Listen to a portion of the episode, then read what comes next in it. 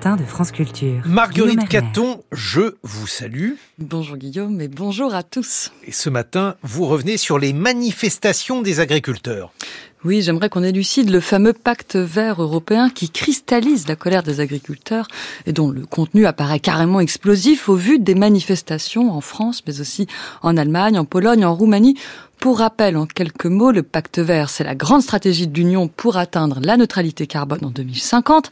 Elle se déploie dans tous les secteurs, l'industrie, les transports, l'énergie et bien sûr l'agriculture qui bénéficie même d'une feuille de route particulière, Farm to Fork, de la ferme à la fourchette assortie d'un plan pour la biodiversité.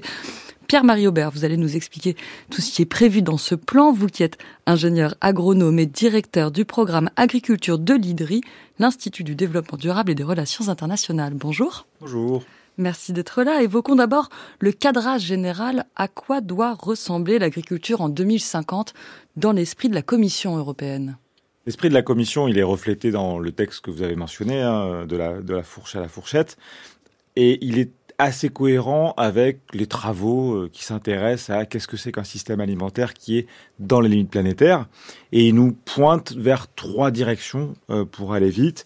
Euh, pour un système alimentaire qui soit dans les planétaires, il faut diminuer le recours aux intrants de synthèse, il faut réduire les pertes et gaspillages, et il faut réduire la quantité des produits animaux qu'on met dans l'assiette. Ça, c'est les trois piliers sur lesquels il y a vraiment un consensus dans la littérature scientifique.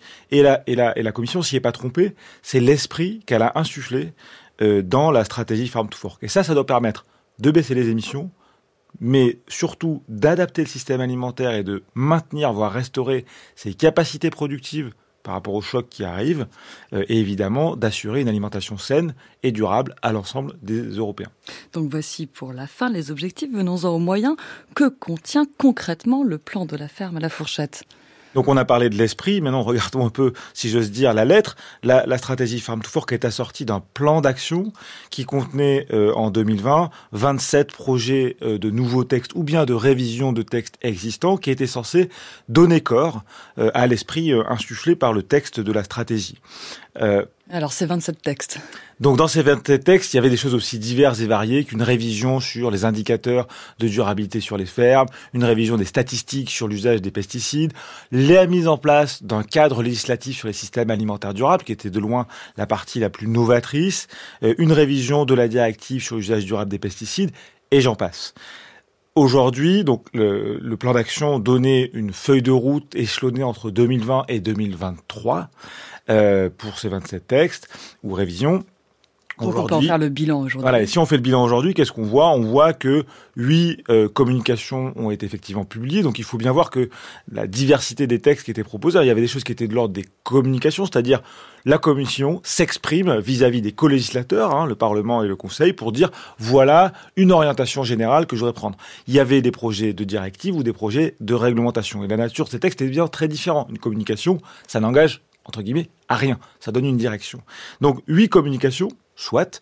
Une modification de règlement pour permettre l'usage euh, des préparations naturelles peu préoccupantes et euh, du, des produits de biocontrôle en matière phytosanitaire, donc pour autoriser des choses. Euh, en gros, pour utiliser, pour pouvoir utiliser dans euh, la lutte euh, contre les ravageurs euh, sur les champs des substances non chimiquement directement actives et qui vont jouer sur des propriétés biologiques. donc plutôt autorisé qu'interdire et tout le reste soit est, a été pro, il y a eu une proposition de la commission et c'est avec les autres co-législateurs, le Parlement et le Conseil parfois a été carrément rejeté. Hein. C'est le cas de la proposition de révision de la directive sur l'usage durable des pesticides. Hein. C'était en novembre, oui, rejeté en novembre. Et puis, il y a 12 autres textes qui sont purement et simplement, on ne sait pas où ils sont. Ils sont avec la Commission, mais ils sont pas dans le plan de travail 2024.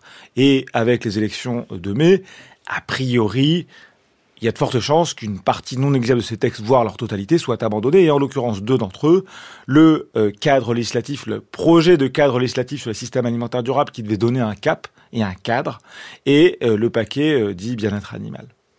Il y a quand même peut-être un mot à dire sur la directive IED, celle qui concerne les émissions industrielles. Ça, ça s'applique aux éleveurs, non? Alors, la directive IED, effectivement, elle fait pas partie de la Farm Fork en tant que telle. Elle était dans un autre paquet euh, du Green Deal. Et effectivement, elle prévoyait initialement euh, deux choses. D'une part, de réduire, donc pardon, cette directive-là, qu'est-ce qu'elle cherche à faire? Elle cherche à réduire les polluants atmosphériques issus des installations industrielles. Les élevages de grande taille historiquement étaient considérés comme des installations dites industrielles et donc étaient soumis euh, à cette directive avec des seuils différents pour les porcins et les volailles, 40 000 pour les volailles, 20 000 pour 2000 mères pour les porcins.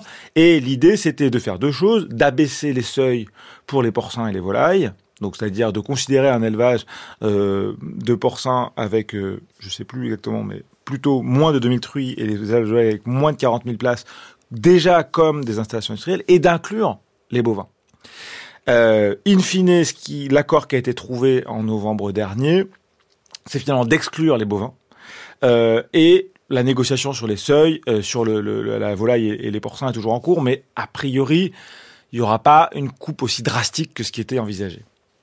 Donc on comprend qu'il y a soit de la communication dans le pacte vert, soit des textes qui ont été abandonnés. Alors une question s'impose, Pierre-Marie Aubert, pourquoi les agriculteurs hurlent-ils aujourd'hui contre une coquille vide? Pourquoi des manifestations maintenant alors que la bataille est terminée?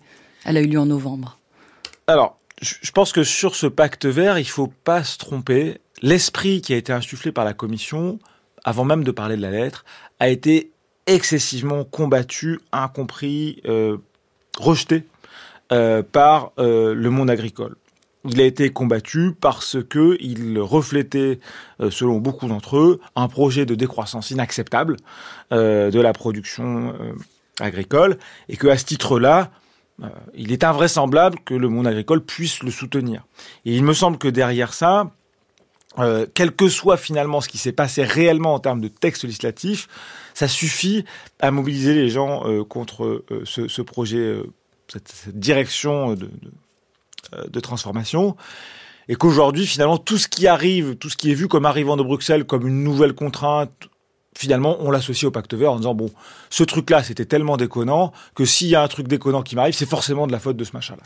Oui, donc on comprend qu'en fait, cet esprit de la commission que vous aviez dit au début, diminuer les intrants et réduire les produits animaux dans l'assiette, donc végétaliser l'alimentation, mais donc possiblement réduire les cheptels, pour les agriculteurs, c'est, en fait synonyme de moins de productivité, moins de compétitivité, donc moins de revenus. C'est vraiment impossible à admettre.